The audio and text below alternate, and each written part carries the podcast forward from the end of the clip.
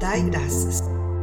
Ações de graças é um reconhecimento do coração, pois cada dia de nossas vidas é motivo de gratidão. Em tudo dai graças. É um lindo ensinamento reconhecer que é o Senhor quem nos provém o sustento.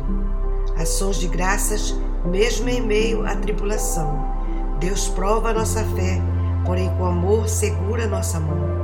Agradecidos a Deus, não importa a circunstância, quando começamos a agradecer, aumenta a nossa confiança.